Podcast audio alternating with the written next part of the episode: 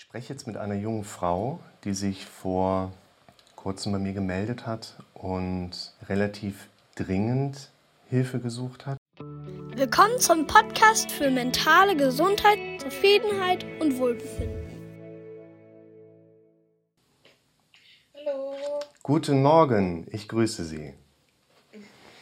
Sie sind, Sie hatten ja gerade geschrieben, Sie haben im Moment noch kein Internet, weshalb wir telefonieren. Das heißt, sind Sie noch in der Pension, wie Sie das beim letzten Mal kurz angedeutet hatten? Nee, ich äh, bin am Samstag umgezogen und bin jetzt Ah. in der neuen Wohnung, aber die letzten Tage ist relativ viel passiert und deswegen habe ich noch Ja. kein Internet. Das ist ja auch gar kein Problem. Wir können gerne ersatzhalber telefonieren. Hauptsache, wir können uns schon mal etwas weiter austauschen und nach vorne arbeiten. Gerade auch ähm, das Thema Internetanschluss durch die Telefonversorger, das dauert ja manchmal dann doch so ein bisschen. Ne? Und insofern machen wir uns da gar keinen Stress. Am Samstag sind Sie umgezogen und wenn ich das von letzter Woche noch grob richtig im Kopf hatte, sind Sie ja jetzt auch wieder arbeiten gewesen diese Woche? Nee, ab Montag muss ich wieder arbeiten. Ab Montag. Diese Woche habe ich ähm, mir nochmal auf der Arbeit Urlaub geholt wegen dem Umzug. Hm, Ja, man muss einfach gucken, dass man die einzelnen Baustellen auch vernünftig bedienen kann, so ein Stück weit. Ne? Ja, halt, ich hatte halt nochmal Kontakt zu meinem Ex-Freund ähm, Ja. gehabt und das ist nochmal etwas eskaliert alles. Erzählen Sie gerne mal direkt. So ein bisschen bin ich ja drin. Wir gehen gleich noch mal so ein Stück weit in die, ähm, ich sag mal, grundsätzliche Landschaft rein, um noch mal so die ersten Landkartenbestandteile abzustecken. Und das Thema mit dem Ex-Partner ist ja ein sehr präsentes. Also erzählen Sie gerne mal kurz, was da passiert ist. Ja, ich bin da ja am 15. bin ich da ja rausgeflogen ähm, bei ihm Hm. und habe ja dann auch alle meine Sachen geholt und dann war ich bei meiner Mutter ja bis montags den 17. Hm. und dann irgendwie wir hatten ja den Hund ursprünglich wollten wir den ja mal zusammenholen und so und dann Hm. Wusste ich, dass der auf der Baustelle ist und dann bin ich da hingefahren mit dem Hund und habe gesagt, er soll sich auch mal um den Hund kümmern. Also total, was, was man normalerweise nicht macht, wo ich im Nachhinein denke, das war einfach nur doof. Und dann hat er gesagt, ja, dann hol dir eine Pension hier in der Nähe und mach eine Therapie und dann unterstütze ich dich und dann bekommen wir das wieder hin. Ja. Dann daraufhin habe ich mir diese Pension geholt mit dem Hund und bin dann dahin und dann kam er abends immer dann in die Pension und hat mich dann zum Schlafen heimlich mit zu sich genommen.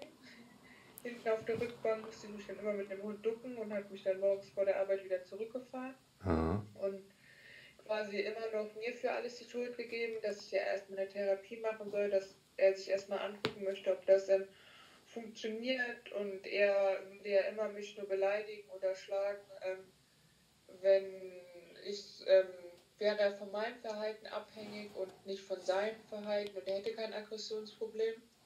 Ja, und dann hatte ich für samstags, den 22. bin ich ja dann umgezogen und dann hat mir meine Familie, meine Tante und Onkel, die ja ursprünglich meine Sachen geholt hatten, die hatten dann auf einmal alle keine Zeit, weil ich halt hier in die Gegend wohnen bleiben wollte und nicht zu denen in die Gegend ziehen wollten. Das konnten die alle nicht verstehen. Die haben mir dann unterstellt, ich hätte nur einen Untermietvertrag.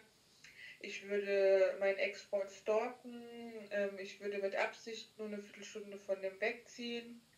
Und so Sachen dann. Und ich, ähm, es gibt zwei Personen von mir und ich bräuchte dringend Hilfe und keine Ahnung was alles. Und daraufhin ähm, hat er dann gesagt, ja na gut, dann helfe ich dir halt eben die Sachen zu holen.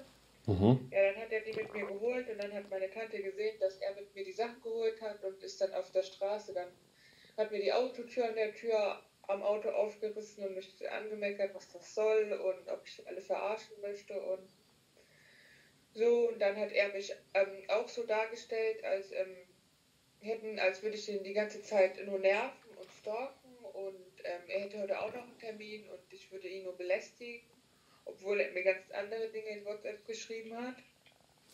Und dann Mhm. war ich halt so am Weinen und dann meinte er, das Einzige, was ihr könnt, ist nur heulen, jetzt halt mit deine Fresse und geh ins Auto.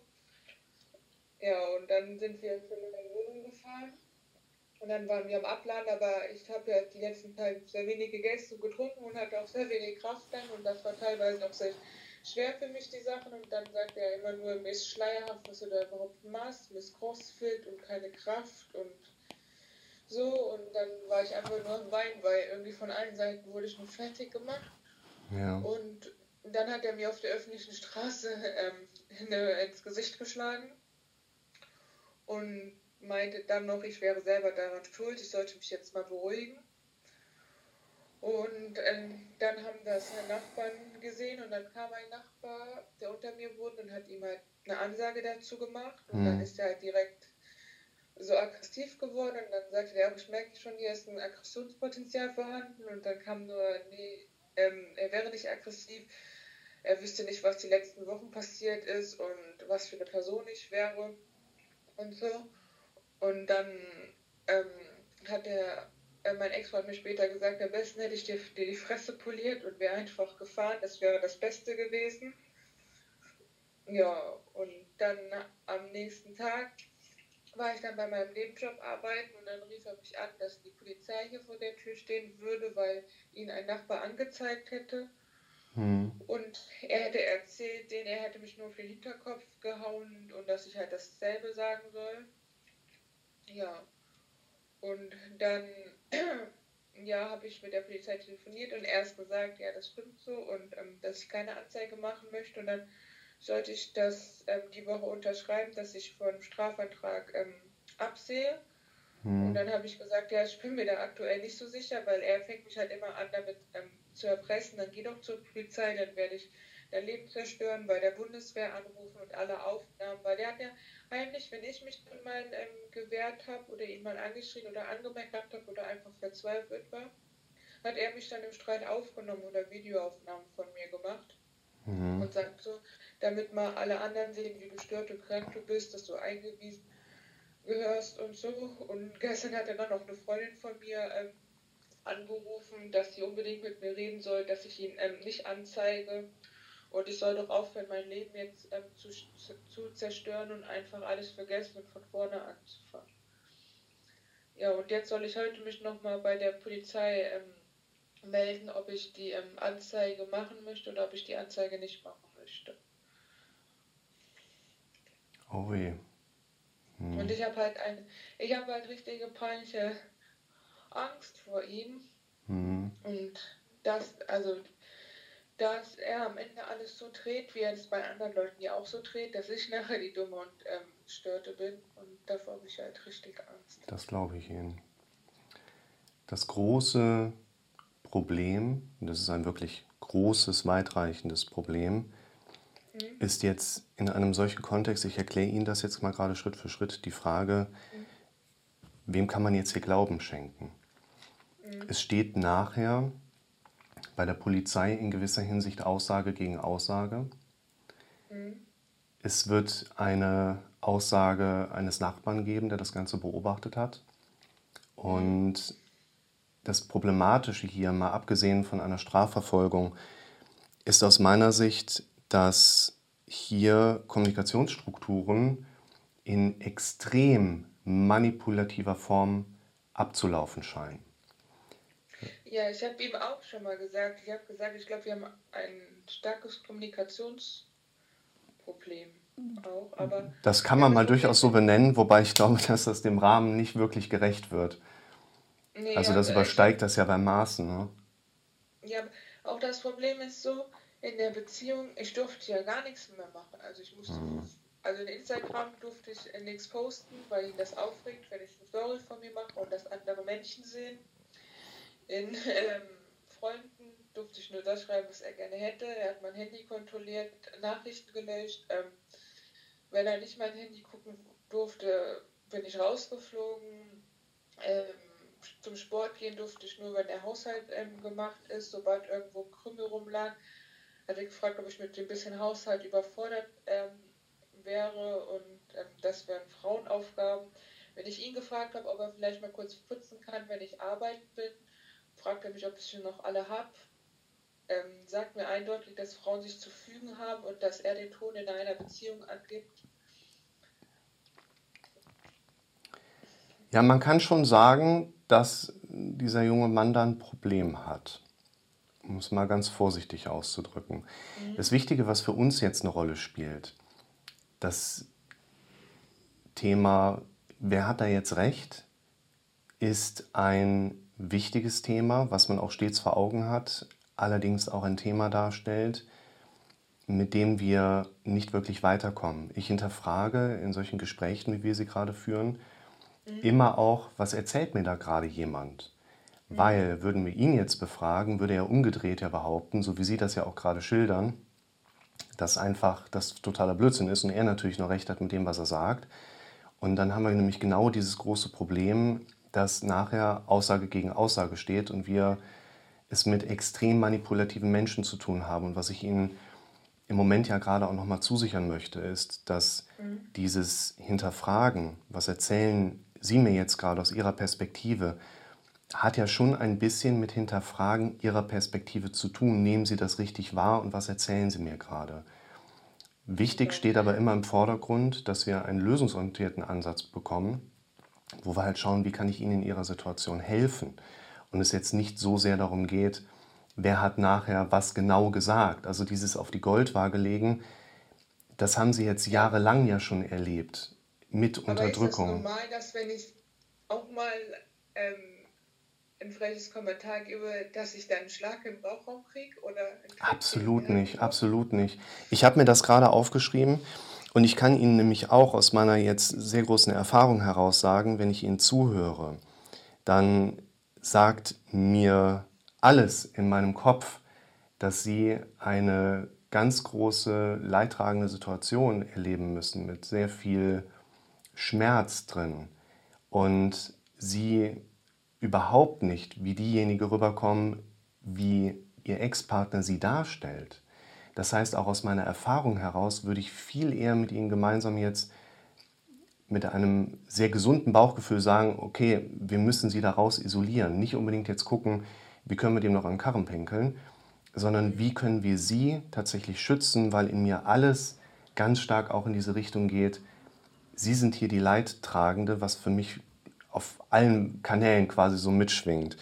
Und das, was Sie gerade ansprechen, das ist eine der wichtigen Kernstrukturen dieser Gespräche, die wir hier auch führen, nämlich eine neue Perspektive in ihre Erlebnisse reinzubringen. Wir werden ja gleich noch mal kurz so ein bisschen in die Vergangenheit schauen können, um so ein paar Landkartenbestandteile auch abzugrenzen. Und sie haben mit diesem einen Menschen eine Kombination an den Tag gelegt, die hochgradig funktionell war.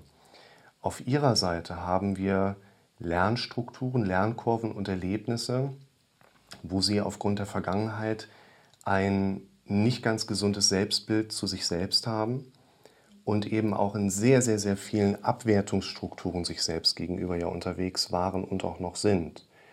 Und sie neigen ja sehr stark noch dazu, dafür sprechen wir ja auch, das zu verändern, die Schuld bei sich zu suchen. Und in der Kombination Bitte? Wenn man das immer eingeredet bekommt, dass genau das ist der Punkt. selbst dran schuld ist, dass man geschlagen und getreten wird und dass er das nächste Mal besser zuschlagen ja. sollte und dass ich mich dann am Ende dafür entschuldigen muss, dass er mich geschlagen und getreten hat. Das nein, nein, nein. Also das ist ein ganz wichtiger Punkt in dieser Kombination. Der eine Part einer Beziehung, der bei sich die Schuld sucht und der andere Part, der als Mensch hochgradig darauf programmiert und auch trainiert ist, anderen Menschen die Schuld zuzuschreiben, das ist ein hochgradig funktionelles System. Was am Ende bei rauskommt, ist natürlich hochgradig schmerzhaft und mit ganz vielen schlechten Gefühlen verbunden. Funktionell heißt hier nicht gut. Das Verrückte eigentlich nur ist, in dieser Situation für sich selbst eben überhaupt reflektieren zu können, was da eigentlich gerade passiert. Und deshalb dürfen Sie auf viele dieser Erfahrungswerte, deshalb ist auch jetzt in Ihrer persönlichen Situation das Anwenden von Werkzeugen und Mechanismen, das Erlernen von Kompetenzstrategien eine der Schubladen, die wir aufbauen dürfen. Eine andere ist aber eben gemeinsam in einem Gespräch auch so ein paar Sachen einfach mal durchthematisiert zu haben und von jemandem wie mir mal eine dritte Meinung von außen quasi Außenperspektive oder eben Reflexion zurückzubekommen, wo sie gesagt bekommen, das ist nicht okay. Das dürfen Menschen nicht machen. Mit Essen spielt man nicht und mit Gefühlen auch nicht. Und das Thema Gewalt in einer Beziehung, er hat das über, ich weiß noch nicht, wie lange sie jetzt zusammen waren, aber wahrscheinlich ja. Wie bitte? Neun Monate. Ne? Also sie werden das ja über wahrscheinlich mindestens mal Monate tatsächlich auch erlebt haben. Und das ist ja dann nicht unbedingt eine kleine Sequenz, in der solche Gewaltauslebungen dann passieren. Gerade zu Beginn solcher Muster ist es eigentlich eher typisch, dass man jemanden kennenlernt und denkt erstmal so, boah, wo warst du die ganze Zeit in meinem Leben? Und dann taucht dieser Mensch auf und dann merkt man, glaube ich, vom Bauchgefühl dann doch aber relativ schnell, irgendwas stimmt dann nicht so ganz. Der ist nicht so ganz knusper im Keks. Ne? Aber gerade diese Problematik, sie sind ja in gewisser Hinsicht in ihrer Perspektive vorgeprägt oder voreingenommen gewesen. Ein ganz wichtiger Punkt, ich habe mir so ein paar Sachen schon vermerkt, wo wir gerade mal reingehen können, ist ja tatsächlich dieser Punkt, dass wir zunächst einmal feststellen dürfen, wir Menschen handeln immer so, wie es in jedem Moment unseres Lebens unsere beste Alternative ist. Und jetzt hinzugehen, zu sagen, Sie haben das falsch gemacht, das war ein Fehler, wie Sie es eben mal indirekt angedeutet haben, das ist nicht unbedingt der Weg, wie wir eine positiv intendierte Veränderung im Blick nach vorne hinbekommen werden mit einer gewissen Akzeptanzebene, dass wir sagen können, Sie haben Entscheidungen getroffen, die würden Sie aus heutiger Sicht anders treffen, ist es viel wichtiger, dass wir auf dieser Erkenntnis aufbauend eine Lernkurve eruieren können. Das heißt, was nehmen wir davon für die Zukunft mit?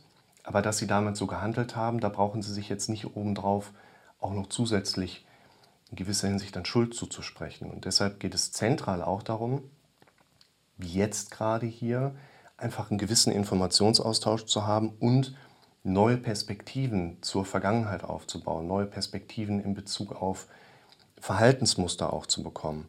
Und das, was er in einem sehr hohen Maß macht, Sie hatten das ja auch in den, in den Nachrichten, die wir ausgetauscht hatten, mal kurz angedeutet, das Thema toxische Beziehungsmuster ist ja ein Begriff, der im Moment auch eine gewisse ja, Beliebtheit, in Anführungszeichen negative Beliebtheit erlebt. Also das ist ein Thema, was mehr und mehr gesellschaftlich eben transparent wird. Und genau das ist das, was sie erlebt haben. Man kann natürlich jetzt in vielen Facetten Metaphern aufbauen, aber zentral geht es darum, wenn es weh tut, ist es keine Liebe. Und das, was sie erlebt haben, das geht nicht, das darf so nicht sein. Und das ist eine Haltung, die sie mit dem Blick nach vorne auch weiter trainieren dürfen. In der nennt das dann psychiatrische Nomenklatur, also quasi welche Worte benutzen wir, um bestimmte Verhaltensbegriffe oder sowas zu beschreiben, ist das eine sogenannte Exkulpation. Also er geht ja hin und sagt, er kann doch gar nichts dafür, dass er sie geschlagen hat, weil er musste ja, sie haben ihm ja gar keine andere Chance gelassen. Das ist ein sehr, sehr kreatives Verhältnis zur Wahrheit. Und sie sind in diesem System die Leidtragende. Und ich finde es natürlich so ein Stück weit hinterfragungswürdig, inwiefern da vielleicht so eine ganze Familie vollkommen einen Schatten hat und nicht mehr Knusper im Keks ist. Aber das ist auch gar nicht so selten, ne? dass so ein komplettes System, ich meine, die leben ja auch relativ nah, zumindest sozial aufeinander und färben sich die ganze Zeit aneinander ab. Und auf längere Sicht ist aus meiner Sicht das einzig Sinnvolle, dass sie die Rheinseite wechseln. Also sie arbeiten ja linksrheinisch, haben rechtsrheinisch gewohnt da muss Distanz rein. Da muss eine äußere Distanz rein, die uns in der Regel immer sehr gut darin unterstützt, innere Distanz aufbauen zu können. Aber auch ein Mehr an innerer Distanz hilft uns, Distanz im Außen letztlich ja auch mit da drin zu haben. Und Sie haben gerade eine Sache angesprochen, die ist aus meiner Sicht auch ziemlich wichtig, betrifft das Thema, wie Sie trotz dieser aktuell sehr schweren und stressigen Situation durchs Leben kommen. Wenn Sie kommende Woche wieder arbeiten gehen, ist ja ein gewisser Rhythmus drin. Ich hoffe, Sie haben erstmal einen vernünftigen, ich sage mal in Anführungszeichen, vernünftigen Dienstplan bekommen, wo Sie jetzt nicht direkt fünf Nächte fahren, oder? Nee, ich habe hab, äh, früh und spät mache ich aktuell. Haben Sie schon mal so ein bisschen reingehört? Sie sind ja auf der Intensivstation tätig. Ist da im Moment eher Ruhe oder gar nichts von der Arbeit gehört. Okay. Ja gut, ich meine, es ist ja auch egal, wie viel los ist, man muss ja trotzdem hin und ja. seinen Job machen. Ne? Wenn Sie dann wieder arbeiten gehen, dann sind Sie ja in einer Tagesrhythmik drin. Das Thema Tagesrhythmik und Strukturierung ist halt auch ein wichtiger Punkt, weil Sie dann wahrscheinlich einfach ab nächster Woche nicht mehr viel denken müssen. Sie sind sehr gut in Ihrem Job, Sie sind sehr gut an diese Strukturen gewöhnt, können sich wieder auf die Dinge fokussieren, die Sie ja auch gerne machen und können Patienten betreuen, können einfach gucken. Und dann, das ist nämlich das, was ich gerade andeuten wollte, ist zum Beispiel das Thema Ernährung ja wahrscheinlich auch wieder so ein Stück weit, ja, da müssen wir ein Auge drauf halten, weil gerade jemand in ihrer Situation neigt dazu, nicht wirklich Appetit und Hunger zu haben, dann vernachlässigt man ne, Kalorienaufnahme. Ja, Ich habe in der Beziehung 10 Kilo schon abgenommen hm. und kann im Moment auch nicht so viel essen. Also ich versuche immer ein bisschen was zu essen und ein bisschen Struktur, weil ich war früher, habe ich auch mein Essen getrackt und so. Und ja. hatte Struktur auch in meinem Essen und so, aber mittlerweile habe ich seit Wochen nur noch Bauchweh und Magen-Darm-Probleme, Kopfschmerzen. Ja. Dann habe ich nachts Albträume und wach nachts auf. Ja, das ist im Moment auch absolut verständlich und nachvollziehbar und ist eine der Phänomene, für die wir ja auch unsere Gespräche führen werden, damit sich da so ein bisschen Ruhe einstellen kann. Im Zweifel ich sage jetzt mal so, locker müssen sich auf der Arbeit ein bisschen, wie heißt das, Frubiase besorgen da. Ja. Ne, Sie kennen ja die kleinen Trinkfläschchen da ja. für die Patienten. Also da müssen im Moment einfach Kalorien rein. Sie hatten eben ja angedeutet, dass Sie ja auch aus dem Sportbereich kommen und da sich ja auch mit Kalorienverbrauch, wo es einen Mindestumsatz und so weiter ja ganz gut auskennen. Und gerade für jemanden in Ihrer Situation, wenn Sie jetzt aktuell intuitiv sich bewegen. Sie hören auf ihren Körper, sie hören in sich rein, habe ich gerade Hunger oder nicht. Das ist in gewisser Hinsicht, das ist nicht unbedingt gefährlich, also wir werden daran nicht sterben. Aber mit einer ungünstigen Kalorienausgangslage werden wir auch viele Potenziale einfach verpassen, eine gewisse Ebene der Stabilität im Alltag ja auch dann da drin zu haben. Was wir auch gucken müssen, ich meine, Sie sind ja auch medizinisch sehr gut ausgebildet und kennen sich darin aus, es ist halt absolut zu erwarten, dass Ihr Kopf, Ihr Körper die letzten Monate immer wieder in diesem Kontext Lebensgefahr war, Fight-or-Flight-Prinzip, immer wieder extreme Stresshormonausschüttung dann auch erlebt hat. Innerhalb dieser Stresshormonbelastung neigen wir Menschen auch einfach dazu, weniger Hunger und Appetit zu haben, weil wenn wir gerade in Lebensgefahr sind und eigentlich flüchten müssen für irgendeinen gefährlichen Fressfeind, dann ist Essen jetzt keine so gute Idee. Ne? Dann kommen Verdauungsstörungen mit dazu, weil der angedaute Speisebrei in der Verdauung so ein bisschen zu sehr ins saure Milieu geht. Und ein wichtiger Punkt ist halt auch, dass diese Stresshormonbelastung neben den Tachykardenzuständen, die Sie von sich wahrscheinlich ganz gut kennen, und leichten Blutdruckerhöhungen, entsprechend auch über die Belegzellen des Magens vermehrt Magensäure ausschütten wir kriegen die Stresshormonebene vielleicht nicht so schnell in den Griff, wie sie aber vielleicht mal dann für eine Woche sich einen Protonenpumpenhemmer verschreiben lassen können. Mhm. Oder den kriegt man ja auch in der kleinen Ration schon in der Apotheke. Das geht mir nur gerade bei dem Thema Medikamente durch den Kopf. Nehmen Sie im Moment dann irgendwas? Ich nehme nur so Pantozol, weil ich so brenne. Das wäre ja im Prinzip Prantozol, Pantoprazol, äh, Nexium-Mops, ne? das sind so diese typischen Protonenpumpenhämmer.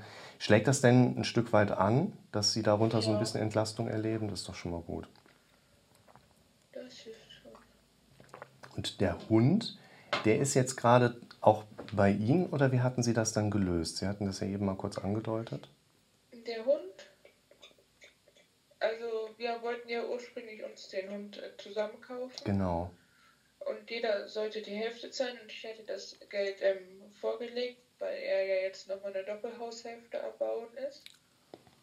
Und, okay. Ähm, ja, dann sollte der Hund dann, wenn wir uns trennen, ähm, zu seinen Eltern. Und dann haben wir, ähm, ja, also mögen mich ja seine Eltern ja jetzt auch nicht mehr so und haben ja nur schlecht über mich geredet und auch erzählt, ich würde weil in einem Streit, als wir uns gestritten haben, hat er mal wieder seine Eltern dazu gerufen. Und dann hat äh, seine Mutter den Hund auf dem Arm und dann wollte ja. ich nur den Hund nehmen. Und daraufhin hat sie erzählt, ich würde sie schlagen wollen.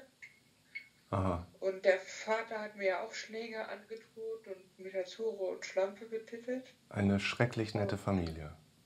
Oh weia. Ja. Vor allem dann stehen da mein Ex-Freund, seine Mutter und äh, sein Vater vor mir und sind mich alle drei am Anmeckern.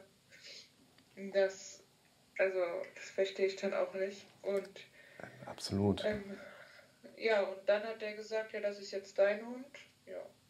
Und jetzt ist es mein ähm, Was haben Sie sich denn da so grob an Land gezogen? Ist das jetzt ein Welpe, der komplett auch äh, durcherzogen werden muss? Oder?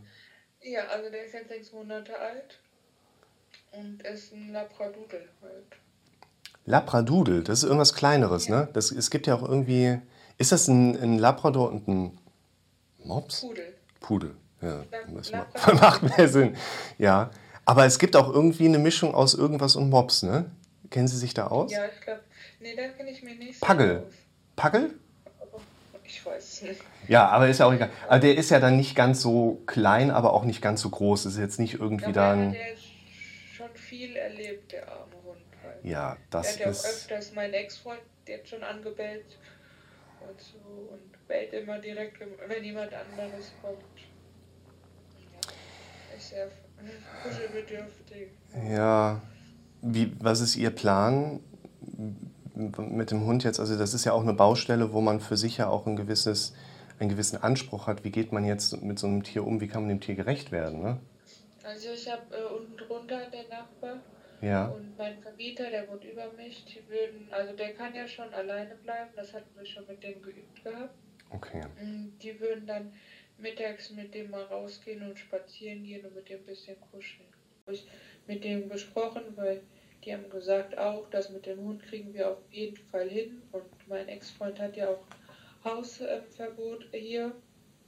Und ja, und der von unten runter, der Nachbar, der hatte ja damals auch, als mein Ex-Freund mich auf der Straße geschlagen hat, dem mal eine Ansage gemacht, dass ja. sowas nicht funktioniert und wie tief man als Mann sinken muss. Erfahrungsgemäß sind das Dinge, die einen Menschen nicht erreichen werden. Das, also er hat zwar kurz, hatte er schon ein bisschen Tränen in den Augen, das habe ich ihn schon angesehen, aber ja. im nächsten Moment, als wir alleine waren, hat er gesagt, ja, kannst ja mit dem Sheriff da Bescheid sagen und ähm, siehst du mal, was du wieder angestellt hast, blamierst du uns wieder überall hier.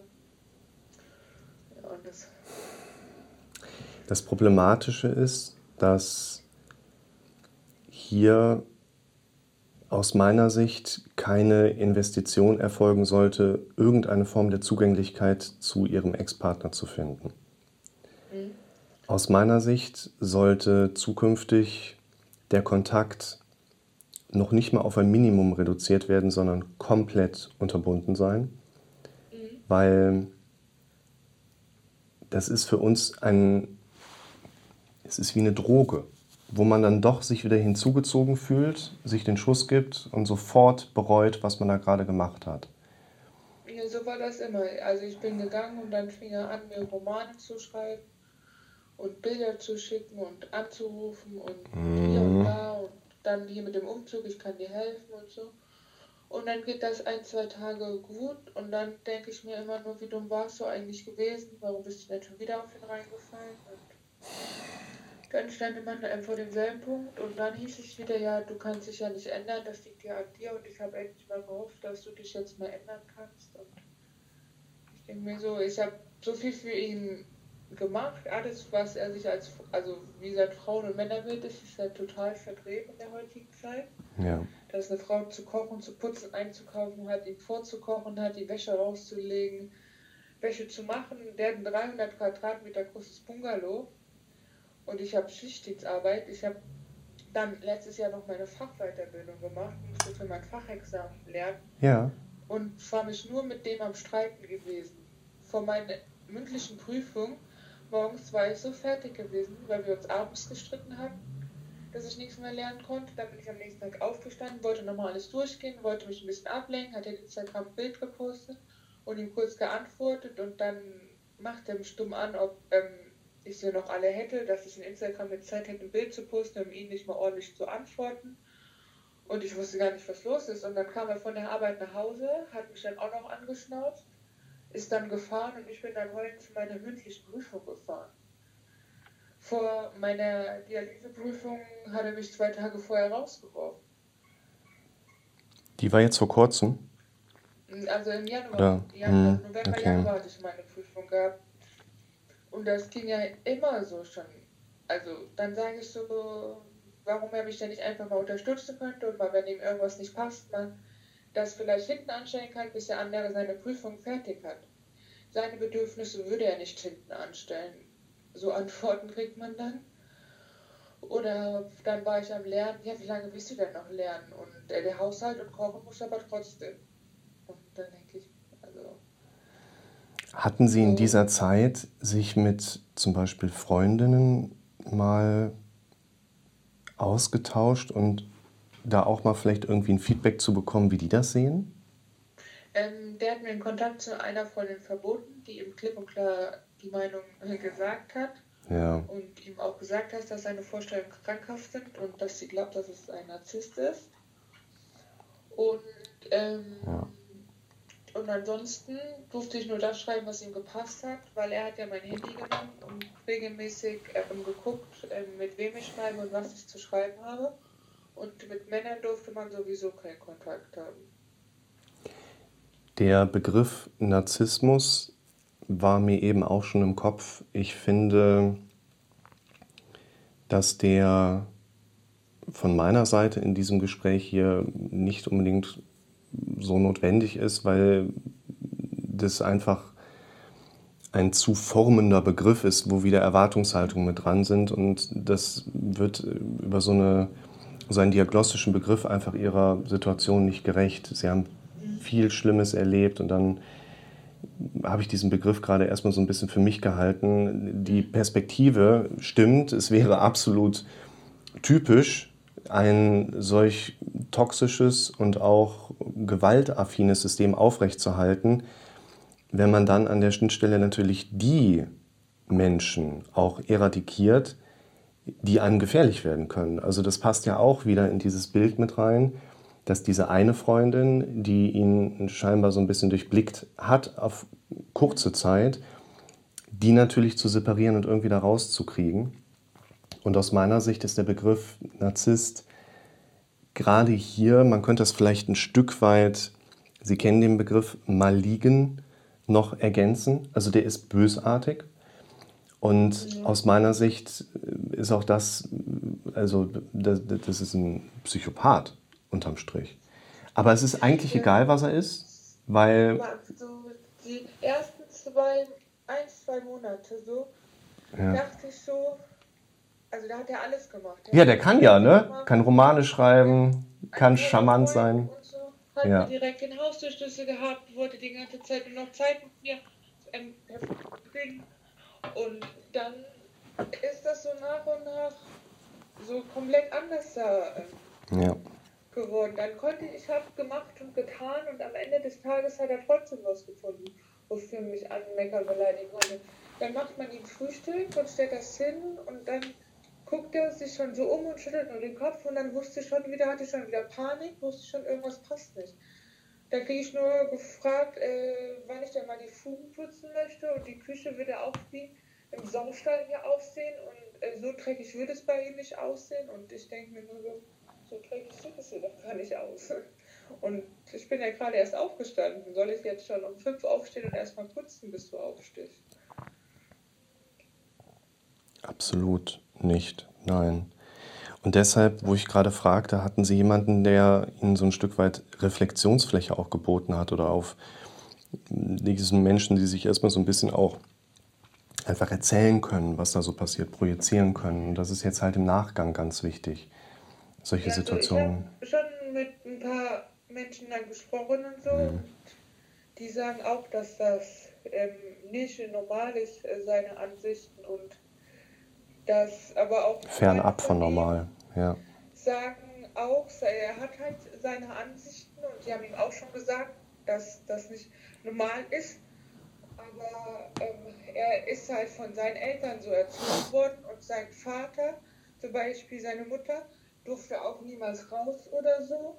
Mhm. Und musste auch immer den Haushalt machen. Und ist quasi da zu Hause eingesperrt. Die darf ja nicht mal einen Kaffee trinken gehen mit einer Freundin. Ja. Und ich denke mal, seine Mutter hat auch am Anfang, als ich mich noch mit ihr gut verstanden habe, auch immer gesagt, dass er viel nach seinem Vater kommt. Und dass der halt genauso ist. Und wenn der halt so, mein Ex-Freund so wütend und aggressiv wurde, ich habe das halt irgendwann dann so die Warnsignale, so, wenn er so dicke Halsschlagadern bekommen hat und gar nichts mehr gesagt hat, nur noch so aggressiv auf dich zugerannt ist, dass der wirklich Angesicht Angesicht vor dir stand und dich an, dann angeschrien hat. Und wenn du dann getraut hast, noch ein Wort zu sagen, dann hast du sie gefasst. Und, und dann, ähm, ja, habe ich dann irgendwann auch einfach nur noch geschwiegen in der Hoffnung, dass er dann einfach nicht zuschlägt. Und dann hat er mir auf einmal so fest in die Rippen getreten, dass ich auch keine Luft mehr bekomme. Und dann habe ich ihn auch mal gefragt, ob es ihm klar ist, dass das auch anders ausgehen kann, was er da tut. Und dann sagt er, er ist in dem Moment so sauer, dass er das nicht mehr kontrollieren kann. Hm. Und dann sage ich so, ja, du hast ja schon ein Aggressionsproblem. Vielleicht solltest du dir Hilfe äh, holen, damit du halt aus dieser Gewaltspirale rauskommst, wenn du so aggressiv wirst. Weil wenn ich dann zum Beispiel sage, ja, gib uns jetzt fünf Minuten jeder, geht in eine Ecke, dann reden wir nochmal. Das kann er nicht. Der läuft einem dann auf Schritt und Tritt hinterher. Wenn du die Tür hinter dir zumachst, dann macht er die Tür auf. Wenn du dein Handy rausnehmen willst, dann wird er noch aggressiver. Oder nimmt dir das Handy aus der Hand. Der will dann quasi, dass man zu ihm geht und ihn in den Arm nimmt und dann keine Ahnung was sagt.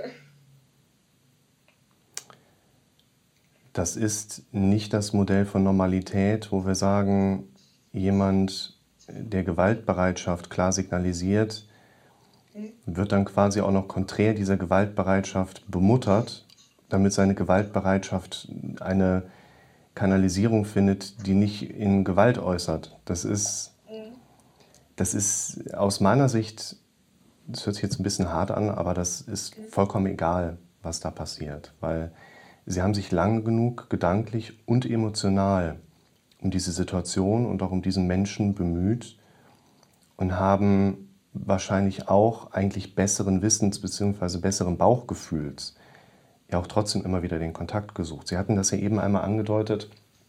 Sie sind dann doch wieder in den Kontakt rein und hatten dann sich zwei Tage später geärgert, Mann, warum bin ich da wieder hin? Ich hatte Ihnen ja im Vorfeld schon ein Video verlinkt, zu dem Thema, wie entsteht ein Gefühl.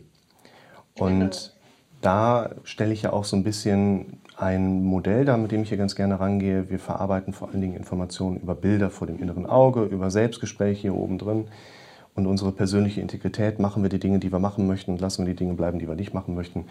Das ist ja so ein Kontext, wo wir sehr gut verstehen können, wie die meisten Dinge in uns passieren. Und unser Kopf der lenkt uns ja auch so ein Stück weit über die Bilder und auditiven Bewertungsmechanismen, die er uns da präsentiert. Und der denkt eigentlich immer erstmal dramatisch, negativ, misserfolgsorientiert. Außer. Genau, das habe ich auch gesagt. Ich habe gesagt, ich bin immer so ein optimistischer Mensch und so. Hm. Und bei dir ist irgendwie, ist, einmal passt bei dir was nicht und du ziehst meine komplette Laune mit runter und der ganze ja. Tag ist quasi gelaufen dann. Das ich habe gesagt, ich hatte so eine Ausstrahlung mal gehabt, bevor ich dich kennengelernt habe, wo andere Leute mich schon öfters auf der Arbeit schon angesprochen haben, warum ich denn immer nur noch so traurig und fertig aussehe. Hm. Ja, definitiv. Das kann ich nachvollziehen bei den Dingen. Das Wichtige ist, dass unser Kopf so gut wie immer dramatisch denkt, eben außer bei Beziehungsmustern. Wenn es um Beziehungen geht, dann sagt unser Kopf in der Regel immer als erstes, vielleicht verändert er sich ja und es wird irgendwann erträglich. Vielleicht wird es ja vielleicht sogar irgendwann gut.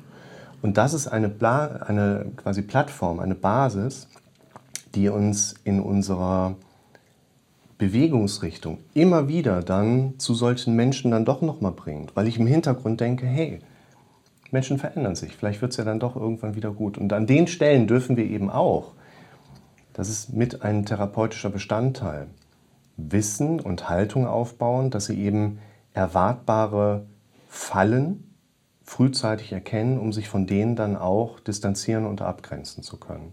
Mhm. Und hier, das ist eine harte Kiste, die Sie da erlebt haben, wirklich an ganz vielen Facetten. Trotzdem werden Sie es auch mit der Zeit schaffen, gewisse Dinge im Denkmustern umzutrainieren. Sie können sich das so vorstellen, wir denken am Tag unsere 60.000 Gedanken, wovon gerade einmal 3.000 Gedanken neu sind. Das heißt, so wie Sie sich heute erleben, so wie Sie heute handeln, so wie Sie heute denken, basiert das nicht wirklich auf der Kindheit, sondern auf gestern. Und gestern auf vorgestern und vorgestern auf vorvorgestern. Aber letztlich, und natürlich gehen irgendwann früher mal bestimmte Dinge los, aber letztlich ist für uns tatsächlich erstmal relevant, wenn wir heute keine Veränderung einbauen, wird morgen so wie heute. Und da wollen wir dran. Und dafür brauchen wir teilweise diese Modelle, dafür brauchen wir aber auch die Dinge, die sie erlebt haben, die in ihrem Alltag eine Rolle spielen. Dafür brauchen wir aber auch so den Hintergrund, dass Probleme, die sich in ihrem Alltag gerade zeigen, gelöst werden dürfen. Und aus meiner Sicht ist für ihre Situation das gerade ein sehr positiver Zugewinn, dass es eine Strategie gibt, wie sie im Moment dem Hund gerecht werden können, ohne den jetzt direkt weggeben zu müssen. Weil, wenn ich sie da richtig so ein bisschen verstanden habe, dann ist es ja auch ein Tier, den sie im Moment gerne eigentlich um sich drumherum haben, auch wenn er natürlich aus einer sehr schweren Zeit erstmal heraus resultiert. Und es ist gut, dass sie die Wohnung haben, es ist gut, dass sie den festen Job haben, es ist gut, dass sie in einem Beruf arbeiten, wo sie jederzeit auf verschiedenen Ebenen ja auch nachher wieder Anschluss finden können.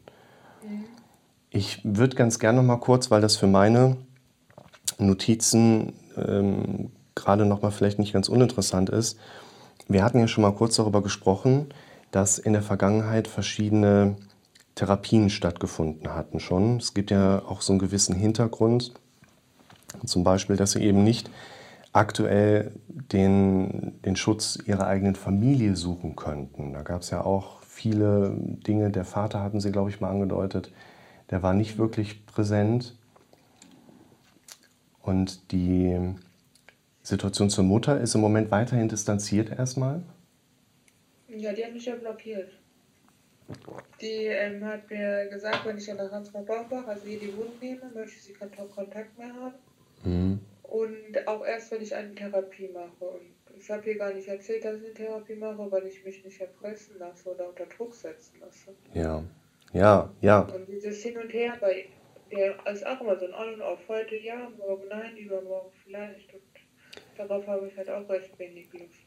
Auch diese Thematik ähnelt ja in vielen Aspekten der, den Hintergründen, die Sie auch bei dem Ex-Partner erlebt haben.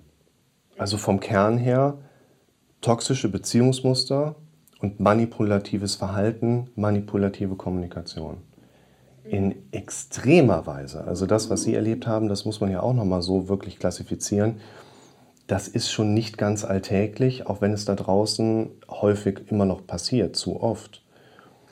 Und Sie hatten ja auch mal davon erzählt, dass es gewisse Therapieansätze gab. Vielleicht könnten Sie noch mal ganz kurz so ein bisschen historisch abgrenzen oder eingrenzen, wann eine letzte Therapieoption da war, beziehungsweise was da passiert war, so ganz grob? Ja, die letzte Therapie war ja bis zu meinem 18. Lebensjahr in. Mhm. Und die Frau war eigentlich auch äh, sehr. Äh, also bei der bin ich sehr gerne hingegangen. Und Gut, ja, das ist doch schon mal schön, viel wert ich war ja auch freiwillig zwei Wochen in stationärer Therapie mhm. ähm, gewesen und hatte damals auch Tabletten genommen. Und ja, und dann, da ich ja auch freiwillig mich einweisen lassen habe, durfte ich auch freiwillig wieder gehen. Damit kam meine Mutter ja gar nicht klar. Ja. Mhm. Ist denn Ihrerseits im Moment geplant, den Kontakt zur Mutter im Moment wieder zu festigen und aufzubauen? Nee, also ich möchte keinen Kontakt zu meiner Mutter. Ja. Weil sie macht mir dann auch nur wieder Vorwürfe und dann sind wir uns nur am Streiten. Hm. Ja. Nee, das bringt ihnen auch nichts. Nee. Das Wichtige hier, um ganz kurz Stück weit einfach ganz offen zu thematisieren, wie gehen wir mit sowas um. Es gibt Wünsche, die Sie in Bezug auf was auch immer äußern können, wo wir für uns ja einen gewissen Zielauftrag drin sehen. Das heißt, wenn Sie sagen, Sie möchten gerne weniger Kontakt zur Mutter haben, dann werde ich Ihnen grundsätzlich erstmal dabei helfen, weniger Kontakt zur Mutter haben zu können und wir werden uns Strategien herleiten können, wie wir das schaffen werden. Sie könnten andersherum auch sagen, Sie hätten gerne mehr Kontakt zur Mutter und theoretisch könnten wir daraufhin ja auch hinarbeiten. Zusätzlich gibt es aber natürlich auch noch mal so ein bisschen meine Erfahrungswerte und auch so ein bisschen mein eigenes Bauchgefühl, wo ich vielleicht an der einen oder anderen Stelle sagen würde, den Wunsch würde ich jetzt, oder diesen Zielauftrag, den würde ich jetzt nicht einfach so rundweg annehmen. Weil, ne, wenn Sie jetzt sagen würden, ich will auf jeden Fall wieder Kontakt zu meiner Mutter haben und ich muss doch irgendwie, das ist doch meine Mutter, der kann ich ja jetzt nicht so und so, dann darf man da nochmal drüber reden. Das heißt, ich würde hier jetzt die Dinge, die Sie als Zielkomponenten detaillieren, nicht einfach rundweg annehmen, sondern wir denken halt beide auch nochmal darüber mit und an einen oder anderen Punkten würde ich vielleicht auch mal Perspektiven mit da reingeben wollen, um mal aufzuzeigen, ist das jetzt gerade wirklich eine vernünftige Idee, die sie ihren eigentlichen Zielen auf lange Sicht näher bringt. Und ich glaube, dass die emotionale Basis, ich gebe Ihnen mal gerade ein Beispiel. Es gibt Menschen, die sagen von sich selbst, sie seien tendenziell harmoniebedürftig diese Menschen sind dann auch häufig in etwas überstrapazierenden Verhaltensweisen unterwegs, was so dieses Harmonieherstellen angeht. Wir Menschen kommen meist über zwei emotionale Impulse in Bewegung. Entweder weil wir positivem zugewandt sind und uns dorthin gezogen fühlen, oder weil wir mit unserem Handeln Schmerzen vermeiden können. Und das Interessante ist, die meisten harmoniebedürftigen Menschen, die ich kennengelernt habe, sind eigentlich gar nicht hin zu Harmonie, sondern erleben auf der inneren Verarbeitungsebene Konfliktträchtiges und Disharmonie und deren Handlungsbestrebungen dienen dazu, Schmerzen zu vermeiden. Die Vermeidung von Disharmonie geht aber mit anderen Verhaltensweisen einher als die Erzeugung von Harmonie. Das ist für uns gerade ein wichtiger Punkt. Sie können mir soweit folgen? Mhm. Das ist für uns ein wichtiger Punkt, weil wir letztlich nicht so sehr nach hinten schauen wollen. Die Vergangenheit ist wichtig. Wenn wir nach hinten schauen, werden wir Dinge verstehen. Unser Leben wird aber immer noch vorwärts gelebt. Und gerade das Thema Ziele, Ziele, Strukturen, Zielwege aufbauen ist ein ganz wichtiger zentraler Bestandteil, weil es Orientierung im Leben gibt, weil es Gründe darstellt, morgens aufzustehen, weil es Perspektiven nach vorne mit in ihr Leben reinbringt, die mit Energie einhergehen. Subjektive Sinnhaftigkeit erzeugt ja in uns auch eine gewisse Energie, die Dinge weiterzumachen.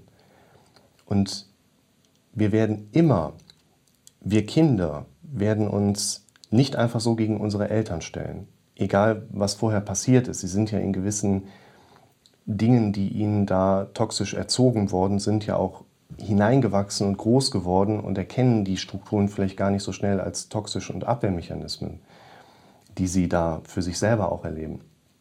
Sondern wir dürfen hier erstmal auch aufzeigen, es ist okay, wenn wir uns mit dem Ziel beschäftigen, dass sie im Blick nach vorne, ich sage auch mal geografisch, die ganze Region hier hinter sich lassen. Ganz woanders hingehen möglicherweise. Und dann muss aber erstmal unser dramatisch denkendes Gehirn hingehen und sagen, ja, aber was ist denn wenn? Das wird dann einfach auch ein Stück weit passieren und uns aufzeigen, aber was ist, wenn dann Schmerz kommt? Was ist, wenn wir was vermissen? Was ist mit der Angst, dass es dann schlechter wird? Und wir können quasi kein Ziel oder keine Zieleebene für uns aufbauen, wo das nicht auftreten würde.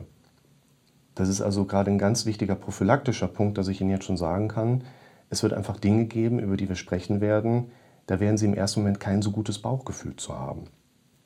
Das muss aber auch ein Stück weit so sein, denn letztlich unterhalten wir uns wegen Ihres bisherigen Lebens, welches auch hauptsächlich darauf aufbaute, an welche Denkstrukturen Sie gewöhnt waren, an welche Denkstrukturen sie sich so antrainiert haben. Und wir unterhalten uns ja deshalb, neue Denkstrukturen in ihr Leben reinzubringen. Und neue Denkstrukturen werden immer die alten Denkstrukturen irgendwie erstmal diametral nicht fitten. Das passt dann erstmal nicht so gut. Es ist kein gutes Fitting da drin. Und das erzeugt so eine Art inneren Widerstand. Es könnte also Situationen geben, wo ich sage, hier, versuchen Sie doch mal die Woche darauf zu achten und sich dann in den Situationen das zu sagen. Und zwar nicht, weil Sie sich so fühlen, sondern weil wenn Sie sich das mehr und mehr einreden, dann wird mehr und mehr darauf aufbauend ein Gefühl kommen. Dann werden wir nicht sofort in inneren Zugzwang erleben, boah, das will ich unbedingt machen, sondern es kommt erst so, oh nee, da kommt erst so ein bisschen Widerstand mit rein. Ja, das so ein bisschen als Voraussicht nach vorne, dass es immer wieder auch mal so ein paar Sachen mitgeben wird, wo wir einfach so ein bisschen Schwierigkeiten haben, da reinzukommen. Aus meiner Sicht, ich muss nämlich ein bisschen auf die Uhr schauen, weil in sechs Minuten das nächste Gespräch gleich losgeht.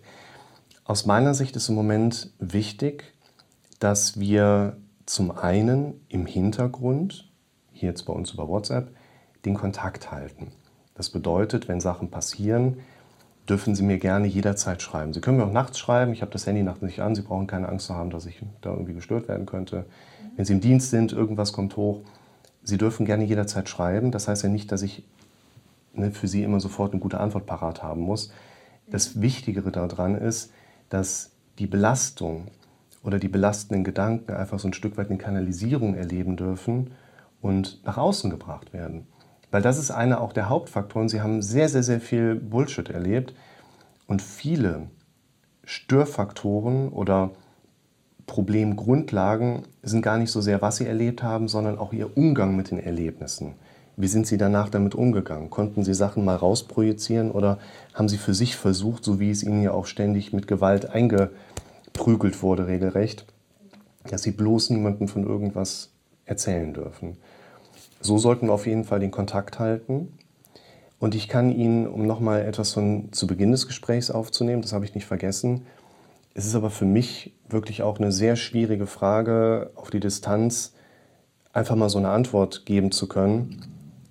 Was machen Sie nachher bei der Polizei?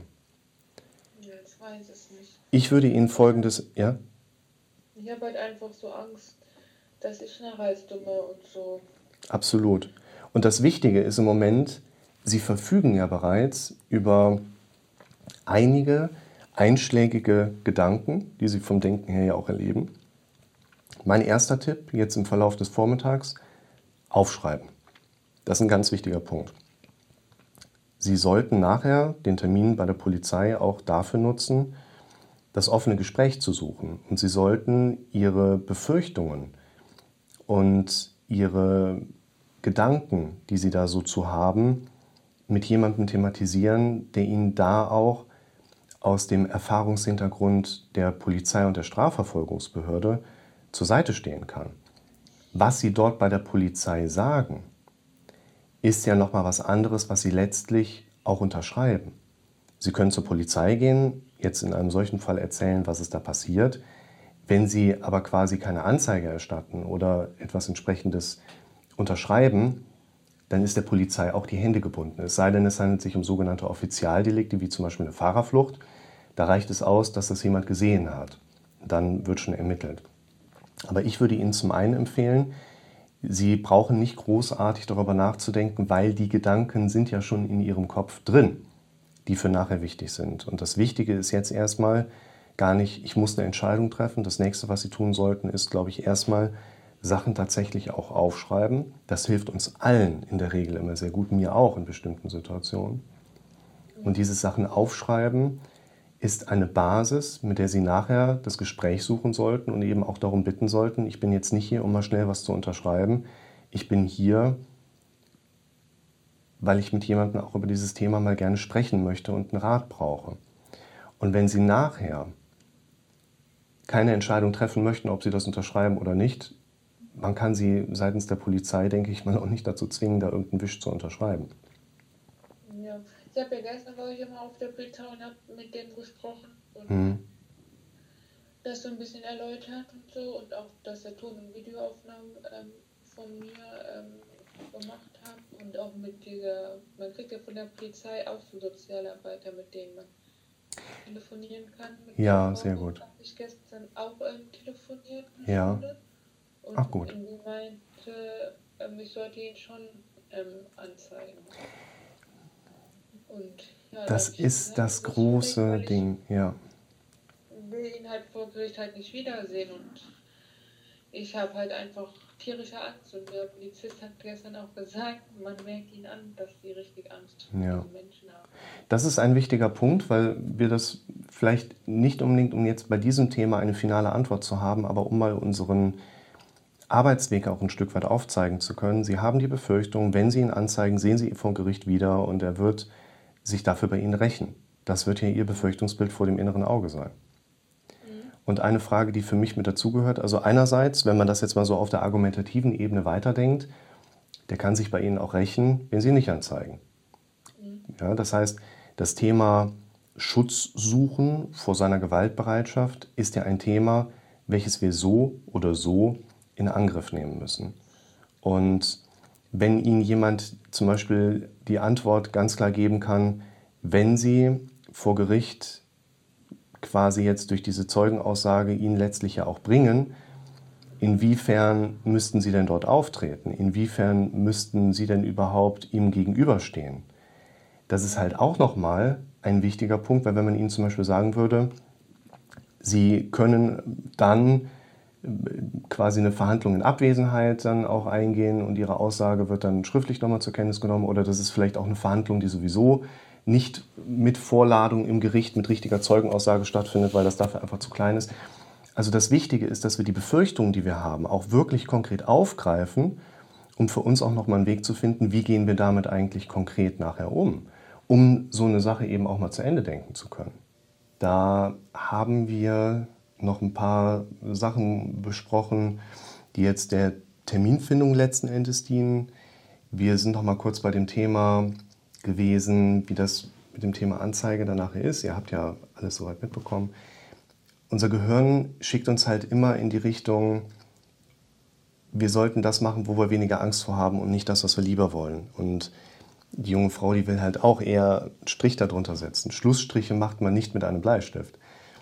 Eigentlich würde sie schon lieber das Ding nachher so durchziehen, aber was ist denn wenn? Und das ist eine Sache, wenn wir die thematisieren, da hat man auch nicht mal eben so eine Pauschallösung für, sondern wir dürfen eben darüber sprechen, was so ein bisschen das Drumherum angeht. Also wie funktioniert unser Kopf, was können wir von unserem Kopf erwarten und wie können wir vielleicht ein bisschen kleinschrittiger als eigentlich erhofft, aber auch so ein paar Sachen einfach in eine Lösbarkeit mit reinbringen. Und die junge Frau hörte sich soweit erstmal ganz zuversichtlich an, zumindest auch einen guten Start ins Wochenende zu haben und auch mit dem Blick auf die Arbeitssituation nächste Woche wieder ganz fit zu sein. Und habe mit ihr thematisiert, dass wir uns ungefähr zwei Wochen nach meinem Terminplan dann auch wieder hören können. Und dann werde ich euch wieder mitnehmen.